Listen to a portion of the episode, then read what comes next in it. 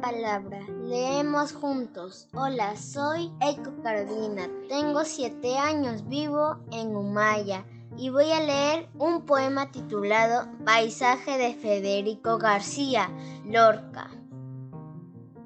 La tarde equivocada se vistió de frío. Detrás de los cristales turbios, todos los niños ven convertirse en pájaros. Un árbol amarillo, la tarde está tendida a lo largo del río. Un rubor de manzana tiembla en los tejadillos.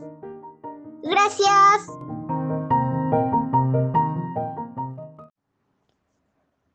Ayúdanos a llegar a más niños y niñas para hacer de ellos un agente de cambio.